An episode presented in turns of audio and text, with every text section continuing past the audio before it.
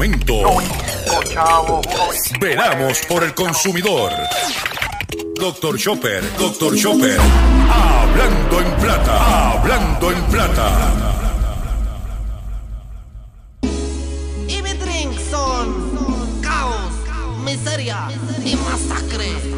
Reggaetoneando. Y esta es la historia de un gatito triste y solo que perdido en la ciudad solo tenía una angustia y era encontrar a sus papás.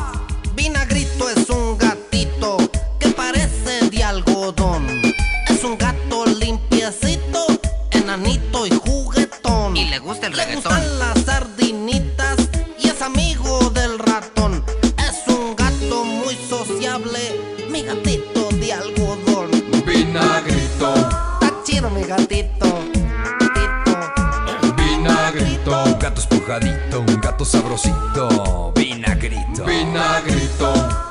Saludos a todos, bienvenido a una edición más de tu programa, de mi programa, de nuestro programa Hablando en Plata. Este programa se transmite por el 610 AM y el 94.3 FM, Patillas, Guayama, Calley. Por el 1480 AM y el 106.5 FM, Fajardo, San Juan, Vieques, Culebra, and the US and British Virgin Islands. Además de poderme sintonizar a través de las poderosas ondas radiales que poseen dichas estaciones, también me puedes escuchar a través de sus respectivas plataformas digitales. Aquellas estaciones que poseen sus aplicaciones para su teléfono Android y o iPhone y aquellas que tienen su servicio de streaming a través de sus páginas de internet o redes sociales. También me puedes escuchar a través de mi facebook.com diagonal Dr. Chopper PR o también puedes escuchar el podcast de este programa a través de mi página drchopper.com. Las expresiones que estaré emitiendo durante el programa de hoy, Gilberto Arbelo Colón, el que les habla, son de mi total y entera responsabilidad. Cualquier señalamiento y o aclaración que usted tenga sobre el contenido de este programa, bien sencillo, usted entra a mi página drchopper.com, va a ver mi dirección de correo electrónico, usted me envía un email y, si su- y y si sus argumentos están fundamentados, usted, bien sencillo, me lo envía y si yo tengo que hacer algún tipo de aclaración y, o- y o rectificación, no tengo problemas con hacerlo. A continuación, con, con nuestro programa en el día de hoy. Saludos a todos, saludos a todos, saludos a todos. Bienvenido a este programa especial que estamos haciendo hoy, que hemos titulado ¿Estamos listos para los vehículos eléctricos en Puerto Rico? Y entonces, el, el objetivo de este programa en la mañana de hoy, esta edición especial, tiene que ver con el, el desarrollo de la tecnología de lo que es vehículos eléctricos, porque vemos por un lado que tenemos problemas con nuestra infraestructura de energía eléctrica, pero por otro lado los precios del petróleo han subido en estos días, ya la gasolina en algunos sitios está la regular sobre 80 centavos el litro, y entonces pues estamos todos viendo eh, hemos querido hacer este programa, no es que estamos todos viendo, hemos querido hacer este programa con el propósito de traerle educación, orientación a los consumidores, para que los consumidores puedan tomar acción y cuando estén evaluando en este momento con la hem- hemorragia que va a venir de alternativas de vehículos eléctricos, si yo como consumidor en esta etapa me debo de tirar de pecho y comprarme un vehículo eléctrico. ¿Estoy preparado? ¿No estoy preparado? ¿Está el país preparado para poder nosotros tener, eh, eh, poder tener un vehículo eléctrico? Y hemos venido, hemos, este programa estaba proyectado inicialmente para el jueves de, de Monacillo, porque le hemos llamado ahora el jueves de Monacillo, y tuvimos que suspenderlo porque no había ener- energía eléctrica y no había internet.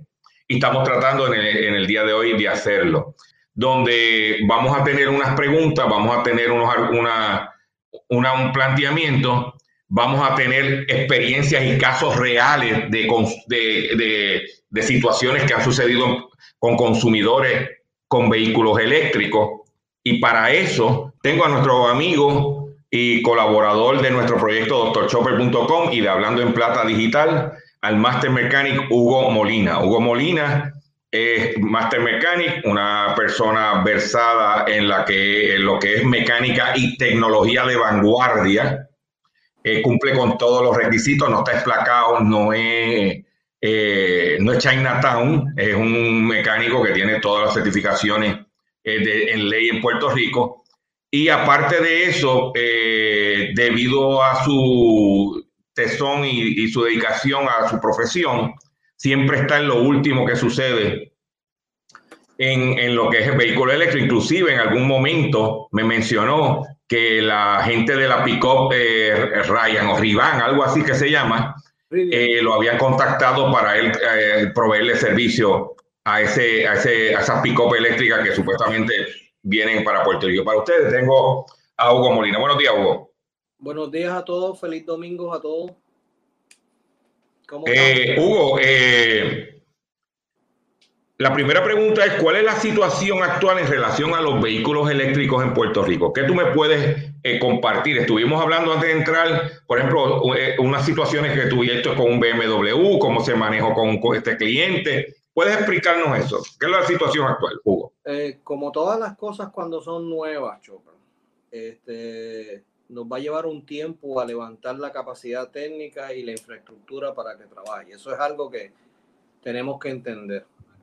Eh, nosotros en Puerto Rico estamos literalmente hace cinco o seis años atrás en, infraestructura que nos hace falta ponernos al día, pero he visto el crecimiento de los, de los comerciantes en traer ese tipo de clientela, porque obviamente es una clientela que, que, que, puede acomodar un vehículo y ellos le están facilitando las facilidades para que recarguen mientras estén en su negocio o mientras estén en su oficina.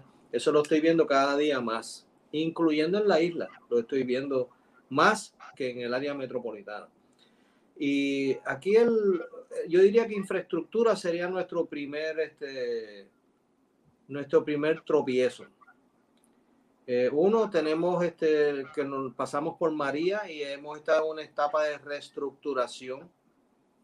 Y después viene el proceso de incentivos y bonos federales que se enviaron para que esos uh, centros de recarga estuvieran instalados y no están instalados.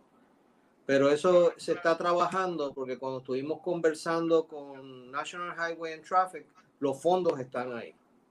O sea que lo que me estás diciendo es para, perdona que te interrumpa, estás diciendo es que Puerto Rico está atrás, no por falta de fondos, sino por la situación que vivimos con el huracán María, que ha retrasado la, alegadamente la, la, la actualización o la implementación o la utilización de esos fondos que no se hablan, porque aquí se hablan de la energía eléctrica para ciertas cosas, pero lo que tú me estás diciendo es que según tu, tu información que tienes de la National Highway, que es el ente federal, en Puerto Rico, eh, hay unos fondos asignados para establecer infraestructura de recarga de vehículos de motor. Eso es lo que tú me estás diciendo. Si entendí bien, eso es lo que hay, ¿verdad? Eso es lo que hay. Y eso se supone, como se ha hecho en Estados Unidos, aquí se piensa implantar de la misma manera eh, se supone que haya centros de recarga, que eso es el proyecto, se ha hecho para eso, para que si tú usas el tren urbano, este, pues tú puedas dejar tu automóvil en el tren urbano y dejarlo recargando mientras vas a la oficina. ¿Entiendes? Pues es que acuérdate que la mentalidad del americano, los viajes de tren no son de 15 minutos, son una o dos horas de viaje.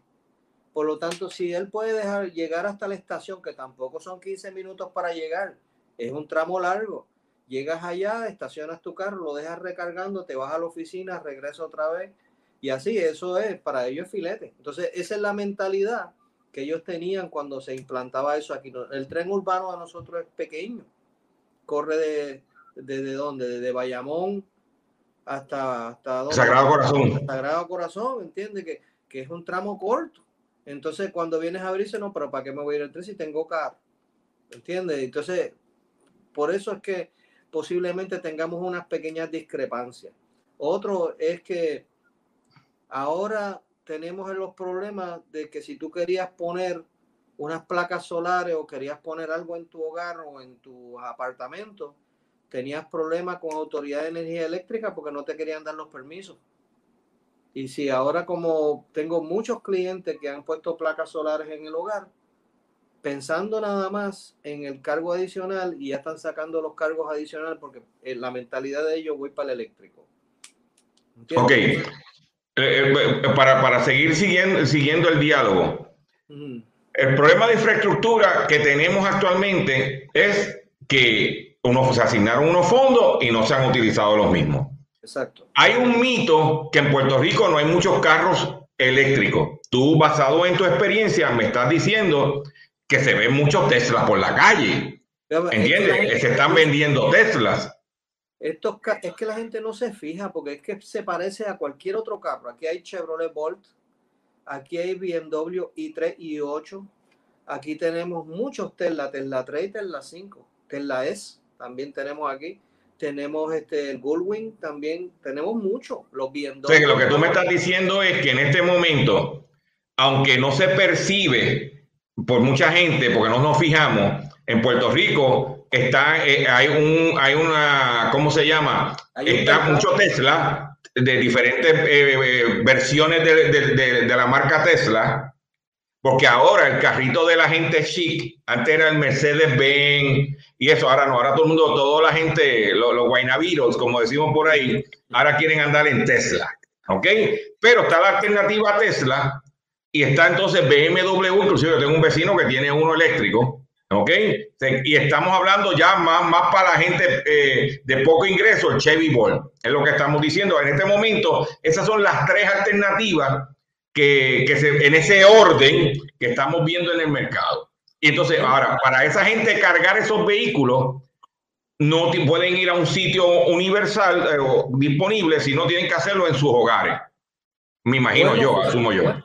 En el hogar o en la oficina.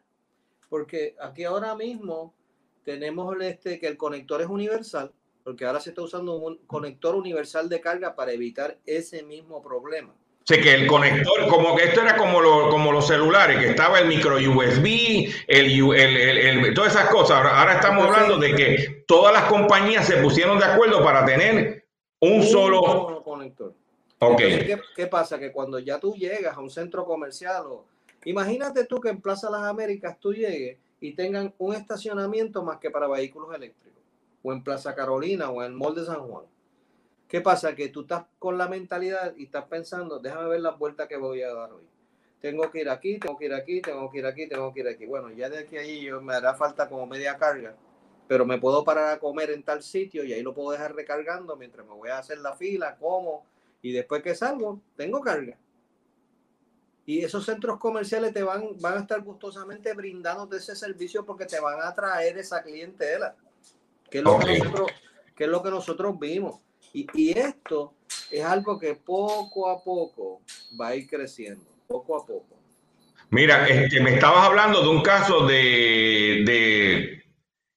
¿Cuál es el problema principal, que es la próxima pregunta que tengo, que enfrentan los consumidores en la isla con la cuestión de vehículos de, de eléctricos. Tú me estabas comentando, por ejemplo, un caso de un este consumidor que tuvo, tiene un BMW eléctrico, tenía un problema, lo llevó a tu taller, se identificó, tuvo finalmente tuvo que comunicarse con BM Estados Unidos, porque parece que hay una falta de conocimiento desde el punto de vista técnico o no tienen la experiencia, aunque esté en teoría, estén certificados, porque cogieron los exámenes, se aprendieron el manual, pero una cosa es la teoría y otra cosa es la práctica. Eso es así. Este, Estamos viendo, eh, eh, eh, cuéntame de ese escenario para que lo compartas con nuestra audiencia, con los cuatro gatos que están viendo este live.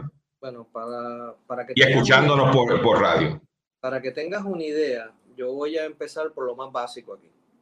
Usted está pensando comprarse un carro, un automóvil, vehículo o híbrido. Lo primero que tienes que pensar, ¿dónde ese carro va a dormir? ¿De dónde ese carro va a dormir? Si es una marquesina, si es afuera, si es una marquesina cerrada, eh, ¿dónde va a dormir? ¿Dónde? Si tiene techo, porque uno, estos vehículos se supone que duerman bajo techo, en sombra No es que estén al sol en un estacionamiento. O sea, que si tú vives en un condominio y ese condominio, el parking no es techado, usted comprar un vehículo híbrido en este momento con la tecnología actual, eso no significa que en un futuro ese tema se, se atienda. Pero en el marco actual no es recomendable porque va a confrontar unas situaciones, es lo que me estás diciendo. Lo que va a confrontar es un desgaste prematuro del equipo por el exceso de calor. Acuérdate que en Puerto Rico nosotros tenemos un verano eterno. Siempre hace calor aquí, desde temprano en la mañana. No obstante, cuando estás en otras partes de Estados Unidos, tú tienes verano, tienes invierno, y eso a ellos no les molesta. Mientras más frío, mejor. Pero no es lo mismo con un carro, con un carro eléctrico necesita tener una temperatura bajita para que él se mantenga, necesita estar fresco y larga vida. Por eso tú ves allá tanto, tanto y tanto y tanto taxi, el híbrido y eléctrico, pero por montones, y le dan unas pelas geniales se baja un chofer, se monta el otro y, no para. Y cuando tú le preguntas a los taxistas, y él dice, bien poco, bien poco mantenimiento, porque esto es goma nada más, y freno y chocasorber, alguna suspensión que se me rompa. Después esto es, no para. Y, y, es el calor, el calor es lo que nos afecta aquí. Y la mayoría de mis clientes que tienen vehículos híbridos, que han tenido problemas con batería, que han tenido problemas con cambios de batería frecuentes y problemas eléctricos en vehículos eléctricos, es porque lo dejan al sol. Estos tienen que estar en un área que esté fresca. O sea, si tú estás pensando comprarte uno, piensa, ¿dónde yo vivo? Tengo parking. El parking tiene techo. ¿Me entiendes? Y esa es la posibilidad. Entonces hay que meterlo en el techo. El otro carro va para afuera. ¿Qué sucede? Ahora existe una ley que se firmó para los condóminos, que eso estuvimos discutiendo cuando estábamos fuera del aire. Esta ley la, la firmó fíjate si esto lleva tiempo. Esta ley la firmó Agapito. ¿Ok? Y para mí eso fue tremendo paso hacia adelante porque cuando él firmó la ley de condómines, para los cambios de la ley de condómines, existe una...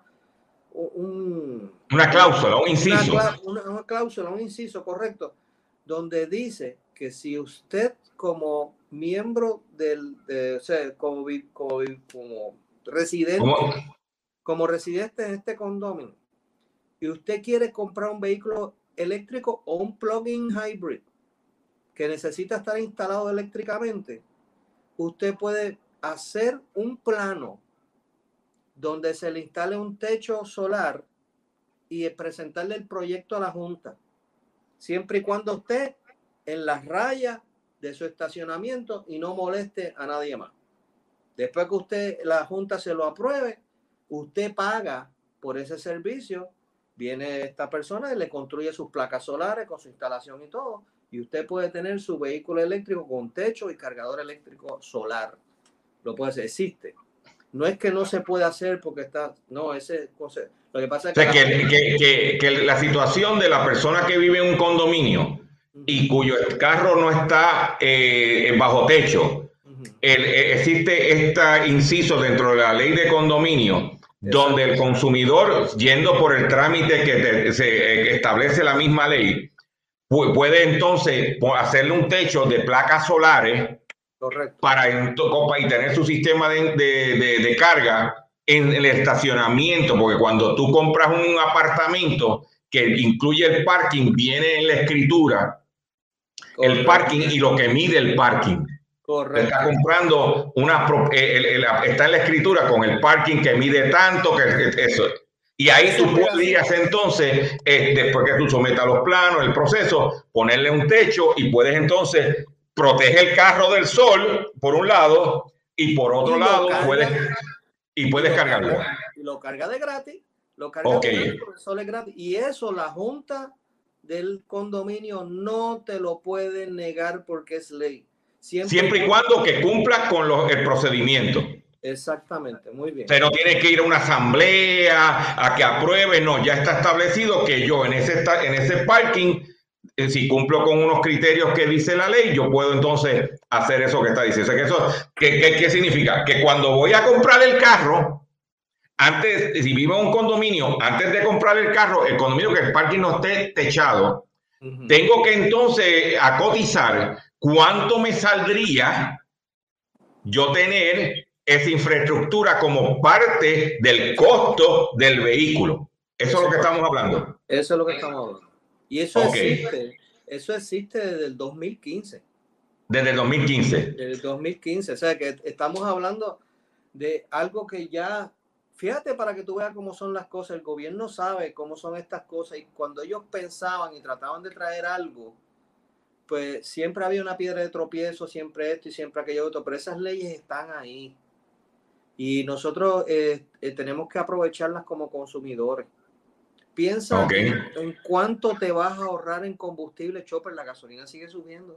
No, lo, lo mencioné en, el- en el- en la introducción que, que hicimos y la cuestión del cambio climático y todo ese tipo de cosas. Ahora, yo eh, ahora quiero volver para que tú eh, no- no- nos dé la experiencia que tuviste, porque una de las razones que yo he decidido eh, invitarte a esto es porque tú tienes experiencia, tú has trabajado con, con- con casos de, de, de vehículos. Estaba hablando que estaba hablando un caso de un BMW eléctrico que vino el consumidor. ¿Puedes explicarnos más o menos? Porque no, el, el consumidor es bien importante. Usted se cree que está comprando el carro eléctrico, lo prende, le da, lo- le, le da para adelante, le da para atrás, lo que sea, pero si usted no sabe leer, si usted no conoce un poco de, lo- de, de- de códigos y de entendimiento, o sea, que, que el consumidor en esta etapa no solamente tiene que proveerle la infraestructura para cargar el vehículo, sino tiene que tener los conocimientos de lo que tiene ese vehículo para que cuando confronte situaciones pueda entonces tener un conocimiento general, no es que sea experto, de lo que está pasando con el vehículo. En el caso del BMW que, que- que tú me hablaste. Sinceramente, una persona que está pensando en un vehículo híbrido y eléctrico ya es un cliente que sabe lo que quiere. Ese cliente ya va enfilado, ya hizo sus asignaciones. Él sabe lo que quiere, sabe la marca, el modelo, cómo lo va a poner. Él ya que él compró, ya es un tipo versado en el tema. Sí, no, ya, ya es versado. No, no es, no es común y corriente, que déjame ver qué compro, que no sé. Sí, no, porque mira, me gustó el color o, o el vecino tiene uno, yo quiero tener uno, ese tipo de cosas no tiene que ser versado. Por eso es que estamos haciendo este programa especial para que la gente nutrile ese conocimiento. Bueno, tanto es así que, por ejemplo, yo tuve este caso con un caballero de un i3 que se le desgastaba. Un BMW i3. i3. i3. Ok. El carrito- ese carrito es un éxito, ¿sabes? Eh, el carrito es cómodo, es pequeñito, es bien urbano, puedes usarlo para la ciudad, puedes viajar con él, tiene un aire terrible y es fácil, fácil de manejar y no da problema.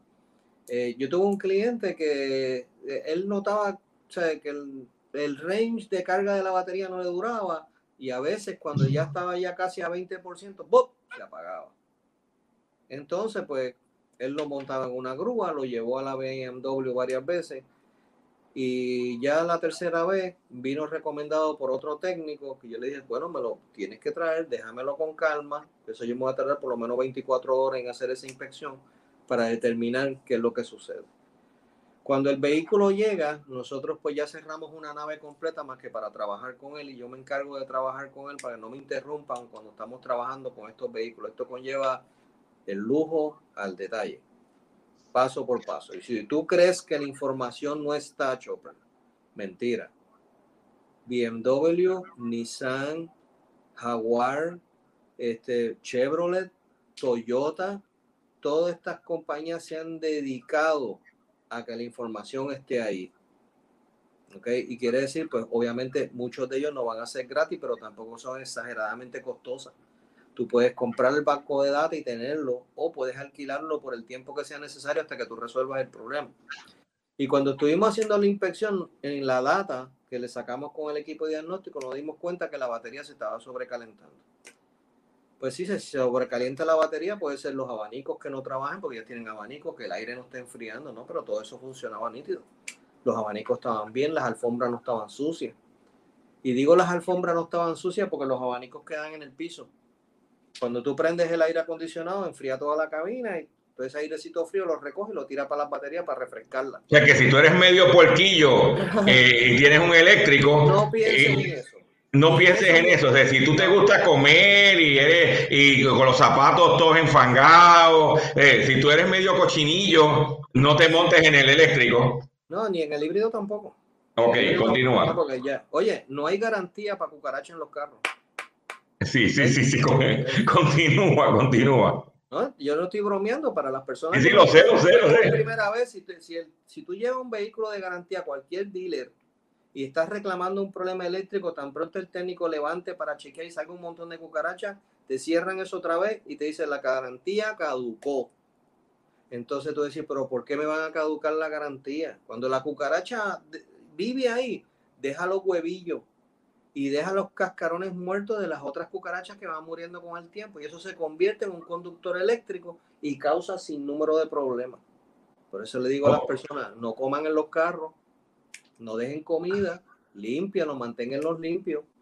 Ok, si usted ve Entonces, en el caso híbrido, en el caso híbrido, eh, como los abanicos, y, y me están pidiendo que hable un poquito más duro, este, eh, eh, eh, en los casos híbridos, como el abanico está abajo, también está esa situación. Entonces, con- sigue continuando desde el BM, te quedaste ahí, chequeando los abanicos, Pues el caso es que cuando chequeamos, chequeamos todo eso y estaba no- trabajando normal y con el equipo diagnóstico los podemos hacer trabajar para escuchar máximo, mínimo, que funcione, que succione. Y estuvimos literalmente casi 24 horas inspeccionándolo y en el automóvil sí no encontramos ningún problema. Pero cuando estuvimos haciendo la inspección de los boletines de servicio que ya tenía BMW para este caso, encontramos que para el código en particular de la batería tenía un boletín sobre el sistema de carga. Y acuérdate que estos vehículos, cuando tú llegas a tu hogar, lo conectas, ¿verdad? Ella tiene lo que se llama dos módulos. Viene un módulo que es el módulo fijo, que es el que pones tú en pared, que se queda todo el tiempo. Pero tienes un módulo que es el que BMW te da cuando tú lo compras, que es el portátil. El portátil es el que tú puedes conectarlo a un 220, pero puedes moverte con él. O sea, si viene alguien y se estaciona en tu parking, te dice, ay, no me puedo cargar el carro ahora, lo pones en el que está al lado y lo cargas. ¿Entiendes? Porque tienes luz, energía ahí mismo y todo, lo puedes mover.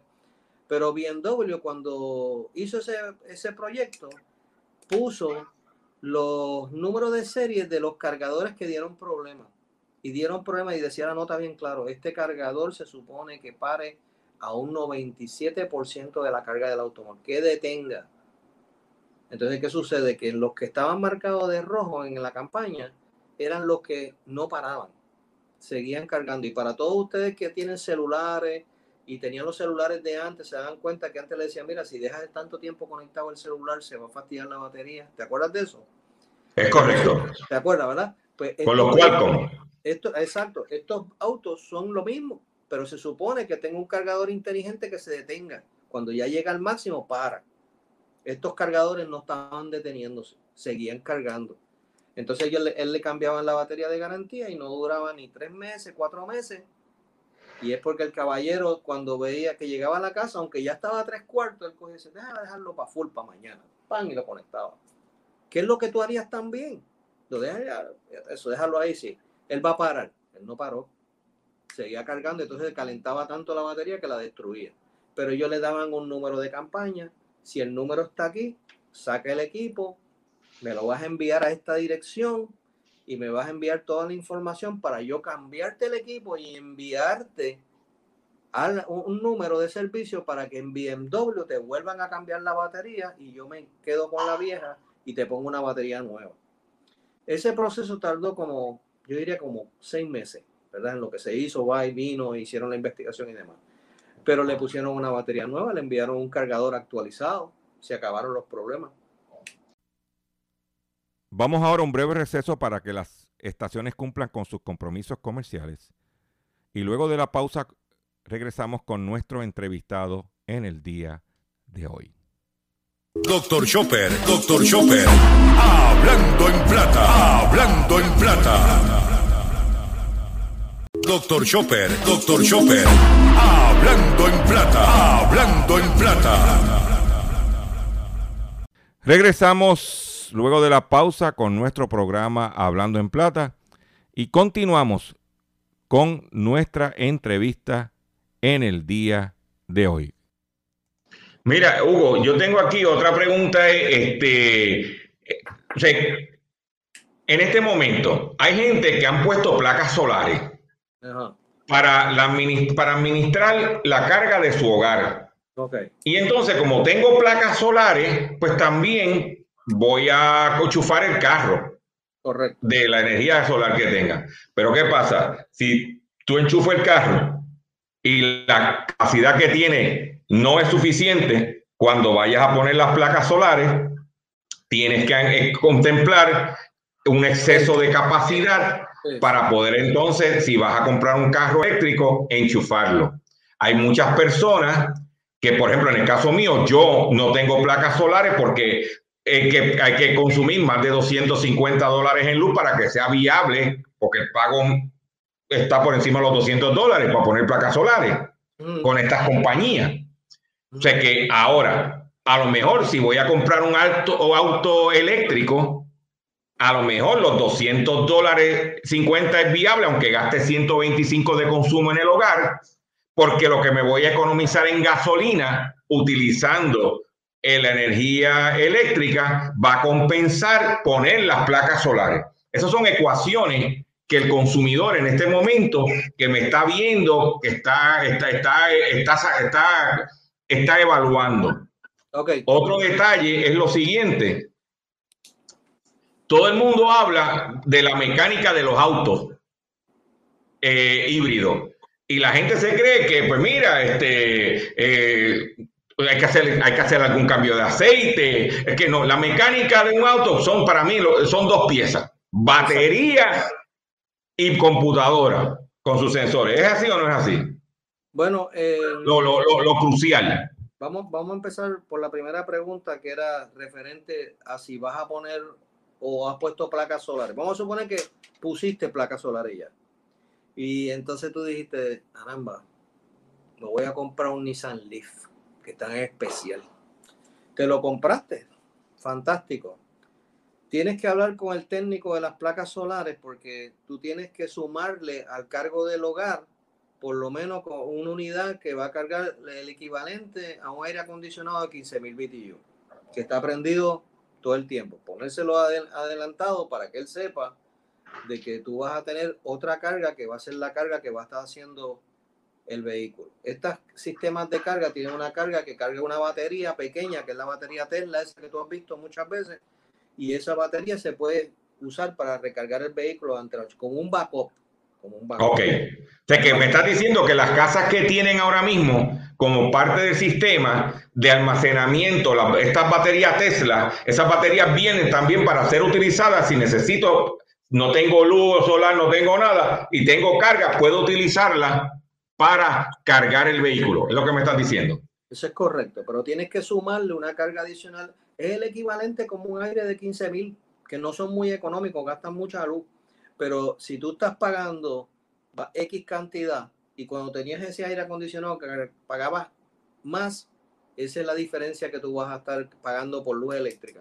Pero La única o la otra alternativa es no prender ese aire en lo que cargas el carro. En lo que cargas el carro, exacto. O sea, para que pueda bajar. Pero acuérdate que Exacto. todo el mundo es consciente, ¿sabes? Ah, no, no, tú sabes cómo es esto. Entonces, la cuestión de la mecánica. La mecánica es más fácil que la mecánica de un vehículo de combustión interna, ya que no tenemos piezas movibles ahí en un motor ni en una transmisión. Eso es ya una pieza modular, no, no hay que desarmarlo y repararlo, eso hay que cambiarlo. Lo que sí se va a quedar igual va a ser el coolant, el radiador que va a usar para enfriar la- los dínamos, porque se usa coolant. Los, fre- los frenos se gastan bien poco porque frenan en realidad con la transmisión, frena bien poco. Pero la suspensión, que son de aluminio, los platos, que son de aluminio, el tren delantero, todas esas piezas es las más que van a sufrir aquí en este país. Exacto, que las carreteras de nosotros, debido a los boquetes, a los cráteres, el- veremos si ahora con las que son de hierro y eso, tenemos problemas, imagínate, de aluminio. Sí, Bueno, lo que pasa es que, no te creas, ya la, la suspensión... No, yo sé que el aluminio está fuerte, pero lo que te estoy diciendo, pero los boquetes de aquí cada día son más grandes. La mayoría de los vehículos hoy en día de high performance como Acura, Mercedes-Benz, BMW, Fiat, este, todos son suspensión de aluminio por el peso. Eh, entonces hacen una suspensión y sufren mucho en nuestras carreteras por la sencilla razón. No solamente sufren mucho, Chopper, es que un plato de suspensión de aluminio están casi en 500 dólares. Eh, por ejemplo, si yo tengo que cambiarle a una Acura MDX Los platos de abajo y platos de arriba, cada uno de ellos 400. Entonces tú le pones un plato reemplazo y no quedan. No quedan. No, no, no, tiene que ponerle ahí, ahí. No, y si tienes un Acura de 60 mil, 70 mil pesos, tú sabes que tiene que poner, no le vas a poner Chinatown. Exacto, pero lo hacen, después lo están buscando. Ah, no, ya tú sabes cómo es. Entonces, ¿qué pasa? En estos vehículos, que es la misma tipo de suspensión que una suspensión de aluminio, eso yo diría que sería nuestro mayor hincapié. Mira, entonces, eh, y por las carreteras nuestras.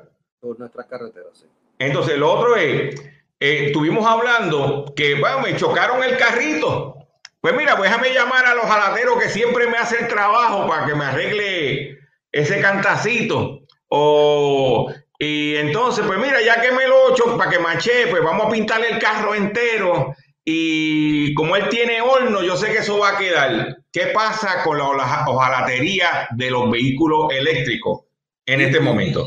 Hojalatería de vehículos eléctricos y híbridos. Y hay híbridos también. Y híbridos también, y no se pintan en horno. O sea, que no se pintan en horno. No, no se pintan en horno. porque- Eso es afuera, ahí a, a pistola, pero no se pintan en horno. O sea, que el que te diga a ti, no, porque vamos a ver el carro, hay que pintarlo en horno, muerte para el carro. muerte para el carro. Eh, ok, se supone, se supone, y esto es algo que la Junta Examinadora de, de Técnicos y Mecánicos Jalateros Automotrices lleva haciendo por años, es obligando a los técnicos de hojalatería a certificarse correctamente. Porque obviamente tú tienes que tener un certificado ahí que diga que tú estás capacitado para pintar vehículos eléctricos híbridos. No solamente eso, Chopra, aluminio. Muchos autos con mucho aluminio y eso es otra tecnología No, diferente. no, eso no es enderezar ahí bondo. No, no, no, no, no. Ah, eh, Eso conlleva una capacidad de cómo lo vas a pintar, qué producto, qué químico, cómo lo vas a pintar, dónde lo vas a pintar. Eso conlleva estudio y capacidad. Eso ha cambiado mucho hoy en día. Digo, la química ha cambiado mucho y ayuda mucho al pintor. Pero en este caso de vehículos híbridos, tiene que ser fuera del horno, en un área cerrada, que esté a una temperatura ambiente. Pero de que no se puede, se puede. Para los jalateros o pintor, ¿verdad? Que está haciendo el trabajo, si él tiene las facilidades preparadas, como yo he visto la mayoría de ellos que ya las tienen, ellos los pintan afuera. Los pintan afuera del horno en un área cerrada. Ok, o sea que, eh, porque ¿qué pasa? Que el calor del horno que coge los cables y toda esa cablería que tiene adentro electrónica y te la cocina. La batería es lo que va a dañar. La batería Se la bate, que es lo que vale del carro. es lo que vale. Exacto. La batería la va a deteriorar. Así que eso se, se coge training. De, en los carros híbridos y eléctricos en este momento. Exacto. sí. Ok. eh, cuando vi la- el lanzamiento en video de la Pico Ford, Ah, la Lightning.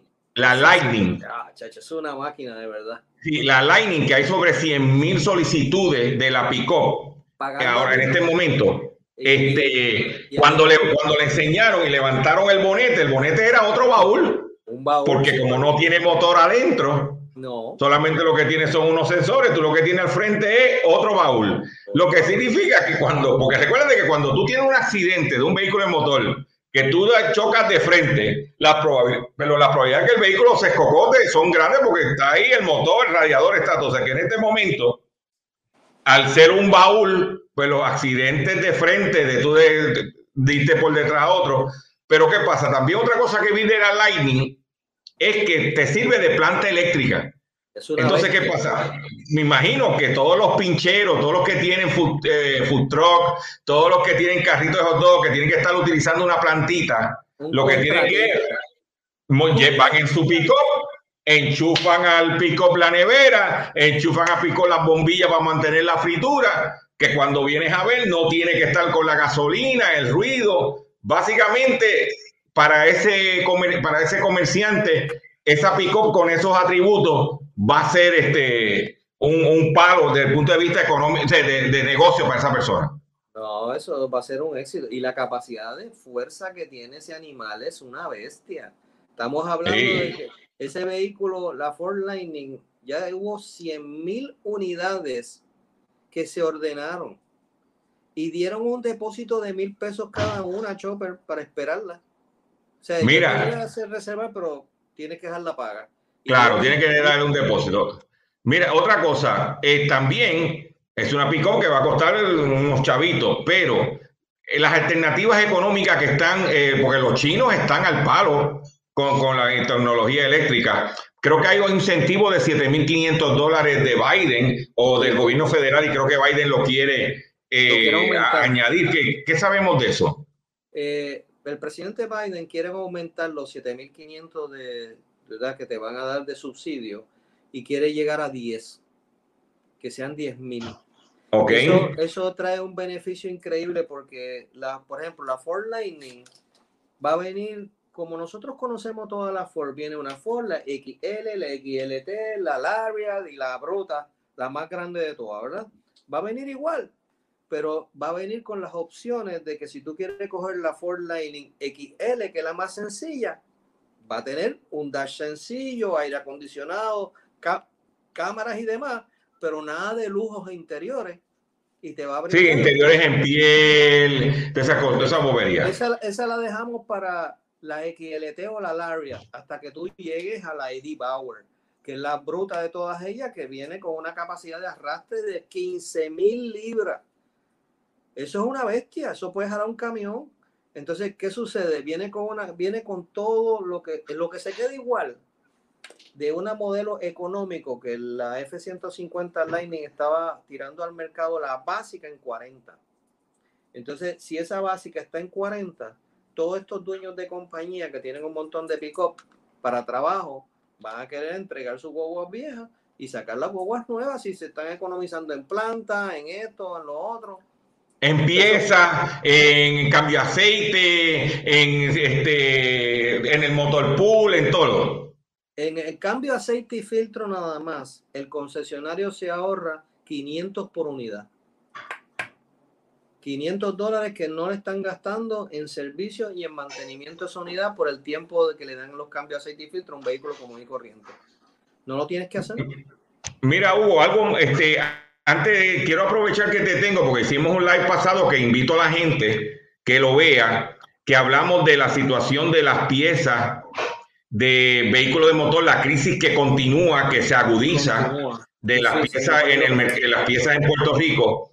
Y tú me estabas hablando de que has visto que como vehículos que están en garantía eh, del manufacturero que lo llevan a este concesionario y que como no hay piezas, le están metiendo piezas reemplazo o piezas de que no son las verdaderamente la original.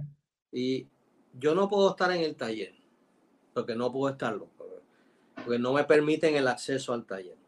Yo no voy a decir el nombre de los concesionarios, pero yo he estado en ellos porque hay concesionarios que el área de espera tiene un cristal bien largo donde yo puedo ver el servicio del taller.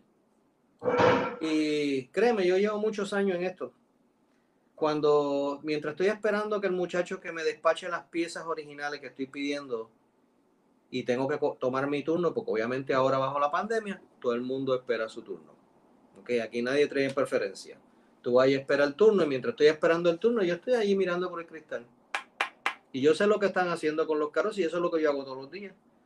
Entonces veo lo que entran ent- y de repente yo veo que llegan unos muchachos de unas megatiendas. Y yo, ¿qué hacen tipos de megatienda entregando piezas aquí? Y me quedo pendiente. Tengo el técnico ahí, no lo tengo, lo tengo el carro, el pino, el carro y el pino y los muchachos trabajando ahí. Lo estoy viendo. Y lo que le están instalando son sensores reemplazo a vehículos que son que están bajo servicio en el concesionario.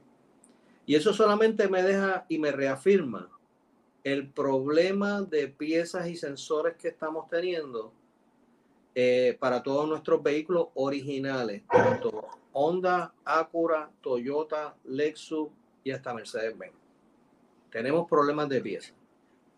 Entonces, ¿qué sucede? El concesionario para darle un servicio al cliente se va a opción B. La opción B es dejar ver si lo puedo conseguir en una mega tienda esta para poder entregarle el carro al cliente. Pero cuando el carro, el cliente lleva el carro a, una, un, un- a un concesionario a darle servicio, ¿qué tú crees que espera, Chopra? No Piezas originales. originales. Porque me las cotizan al precio de original. Exacto. Piezas originales. Eso es lo que él está pensando, de piezas originales. Entonces yo digo, no, pero si yo se lo llevé al dealer, Molina, eso es nuevo. Entonces cuando vamos y verificamos, digo, vamos a comprar lo original y buscar, mira, y es en realidad, te estoy hablando en serio, si tengo que pedir un solenoide de purga para un Toyota, para un Kia, para un Hyundai, original Kia, se me tarda cinco días en llegar. Si voy allá al concesionario y no lo tienen, yo prefiero ordenarlo directamente a Estados Unidos.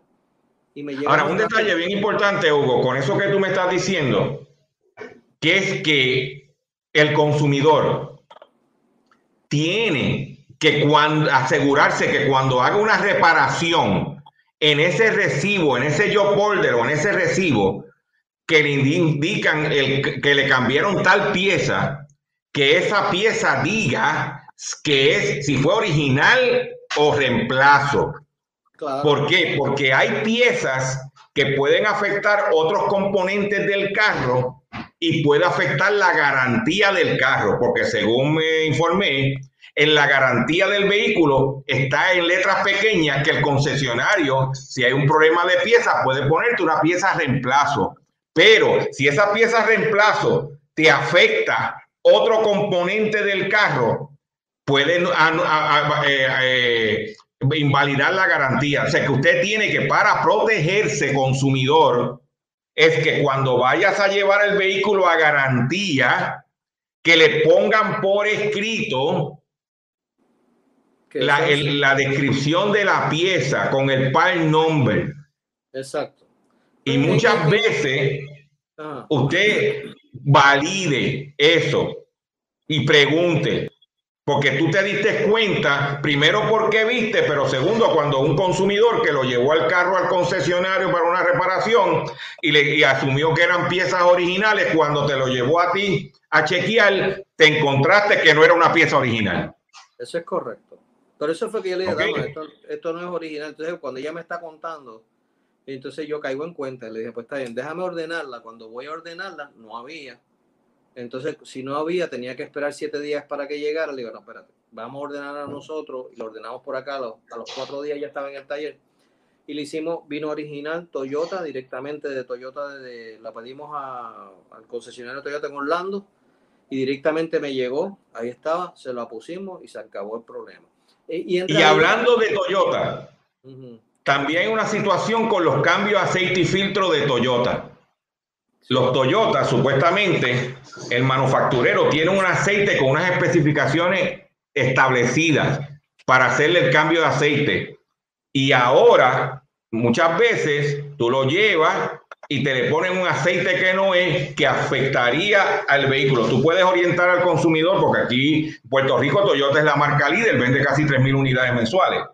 Lo que son Toyota, Hyundai, Kia y Lexus, ¿verdad? Son marcas bien reconocidas aquí en este país. Tienen muchos clientes, tienen mucha, eh, mucho seguimiento, tienen muchas personas que compran otra vez y otra vez esa misma marca. Toyota cambió el- los grados de aceite para ciertos motores en particular y lo cambió en aceite especial Toyota. Este aceite él tenía un multigrado especial mucho más fino que el 520 o el 020 que estaban usando. ¿Qué sucede? Que pues este aceite está allí, porque yo mismo lo he ido a comprar por caja. Este aceite no me lo están vendiendo en- ni en Advance, ni en AutoZone, ni en Pep Boy, ni en ningún otro autopar. Este aceite hay que ir a comprarlo a Toyota. Y cuando he ido, que ha ido mi muchacho a comprar la orden, le digo, ¿cuántas cajas tuviste ahí? Ahí había como 100 cajas, Molina, de eso. Y le digo, ok, pues entonces te trajiste la de nosotros, y aquí está. Y siempre tenemos en el taller ese aceite. Y es porque muchos clientes van y llevan el cambio a los cambios de aceite y después cuando salen del cambio de aceite dicen, contra, este carro no se siente igual ahora, viran para atrás, mira, el carro no corre igual, no tiene la misma fuerza, eh, está muy bajita las revoluciones. Este, y ellos van y lo chequean y dicen, no, el carro está nítido, pero el cliente es el cliente, él sabe lo que hay. Él tenía ese carro de lo más bien cuando lo compró, él estaba de los más nítidos y de repente le cambian el aceite y ya no se siente igual. Sospecha que no es el aceite. Y cuando... Sí, y hay, y hay que tener cuidado, y hay que tener cuidado, porque muchos dealers como parte de la forma de ellos financiar su negocio, en los talleres, marcas de aceite, le dice, mira, si tú me das exclusividad en el aceite a mí, yo te pongo el pino, ¿me entiendes? Pero me tienes que comprar ese aceite a mí nada más. Marca, pone marca Chopper, aceite marca Chopper. Chopper le dice al dueño del dealer, el dealer te llama, mira, ah, pues, pero yo te pongo el pino, pues te economice esos chavos y yo te, te doy materiales y cosas los drones para recoger el aceite, todo, pero tienes que ser ese aceite que vas a poner exclusivo mío, me tienes que comprar el aceite a mí. Pero ¿qué pasa? Si, esto, si en el caso de Toyota, el aceite es Toyota, ¿cómo lo voy a manejar? Eso, en Toyota, en realidad, no hay excusa porque el departamento de piezas de Toyota y Lexus es bien estricto. Yo he estado ahí en piezas cuando me están despachando. Por ejemplo, yo voy a comprar el aceite para los aire acondicionados híbridos y eléctricos que es un trifásico, un aceite especial, un PAG, no es PAG, es un bag que se usa, un aceite especial. El aceite viene en un envase así de grande y yo tengo que ir a llevar mi probeta para que me den mi parte. O sea, ellos no me van a vender un envase, ellos me venden lo que yo voy a usar. Y yo voy, mira, necesito 3 onzas, 5 onzas y él lo pone ahí, lo mide, lo pesa, esto cuesta tanto.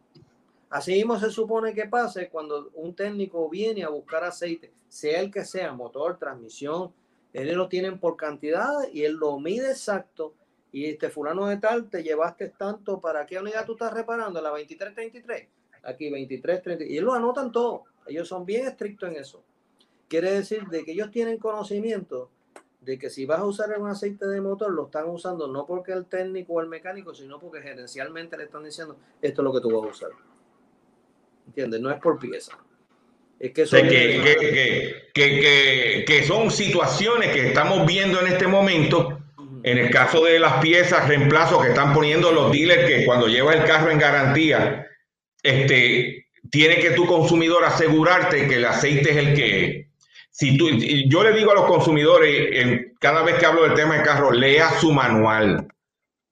Cuando tú vas a llevar un carro a un de estos quick loop de estos y tu carro no tiene eh, tiene el aceite específico, tienes que, tener cuidado porque también si le echas el aceite que no es, invalida la garantía.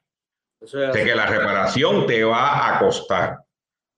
Pues Hugo, para ir terminando ya este el, el, programa de hoy, algo que tú quieras anunciar, dónde tú estás, el número de teléfono, dónde te pueden visitar. Este, pues, tú estás los sábados en tu programa arrancándolo con Hugo de, de 1 a 3 de la tarde por WIAC 740, por la cadena WIAC.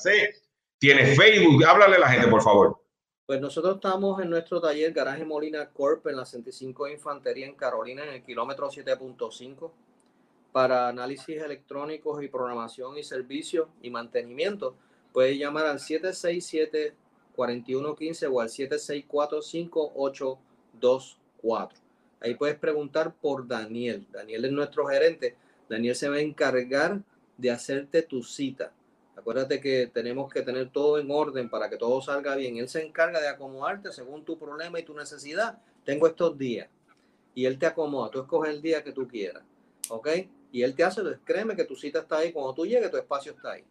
No es que... sí, porque yo quiero, yo quiero decir algo. Este no es de lo que está en la radio hablando de, de, de, carro y eso, y no practica la mecánica. El hijo es el que, Daniel, es el que atiende la cita, porque mientras Daniel atiende la cita, él está en el piso haciendo mecánica. Y hoy domingo, que sacó tiempo de su trabajo, porque en los casos un poquito retantes, él se va el domingo, se mete en el taller por la mañana a atender esas, esas situaciones para que el consumidor cuando venga lunes o martes a recoger la unidad del carro esté a tiempo y no tenga la tranquilidad y el bullicio. Él está ahora mismo trabajando en su taller. No se atiende público los domingos, no se atiende público los sábados, pero eh, se adelanta trabajo y los casos, como yo digo, de corazón abierto, pues el cardiólogo está, trabaja los domingos para eso.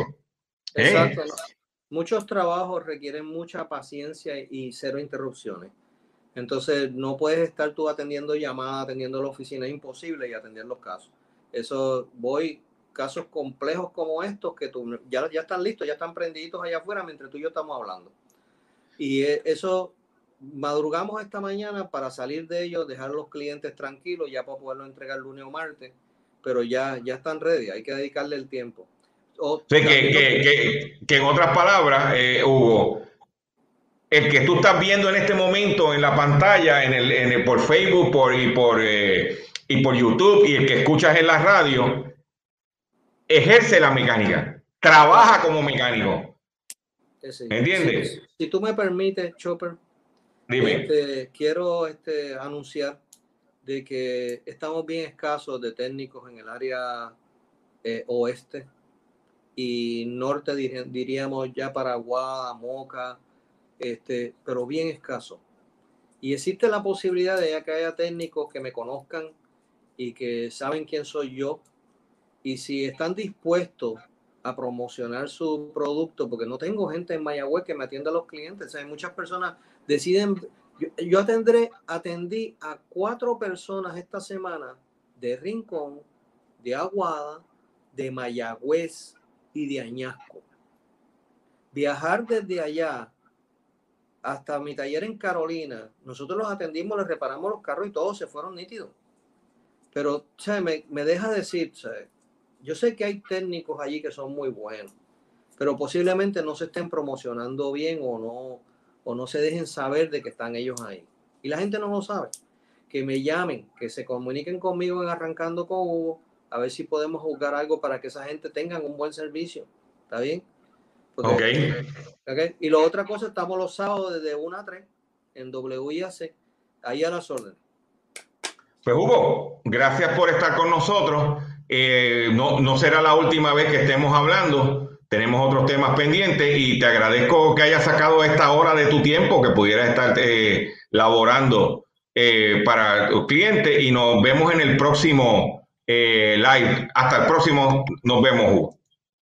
Espero que haya sido de su agrado la entrevista que hemos realizado en el día de hoy. Le agradezco su paciencia, le agradezco su sintonía. Los invito a que visiten mi página drchopper.com. Los invito a que visite nuestro facebook.com diagonal drchopperpr y que comparta este contenido. Le agradezco como de costumbre su sintonía y nos vemos en el próximo programa.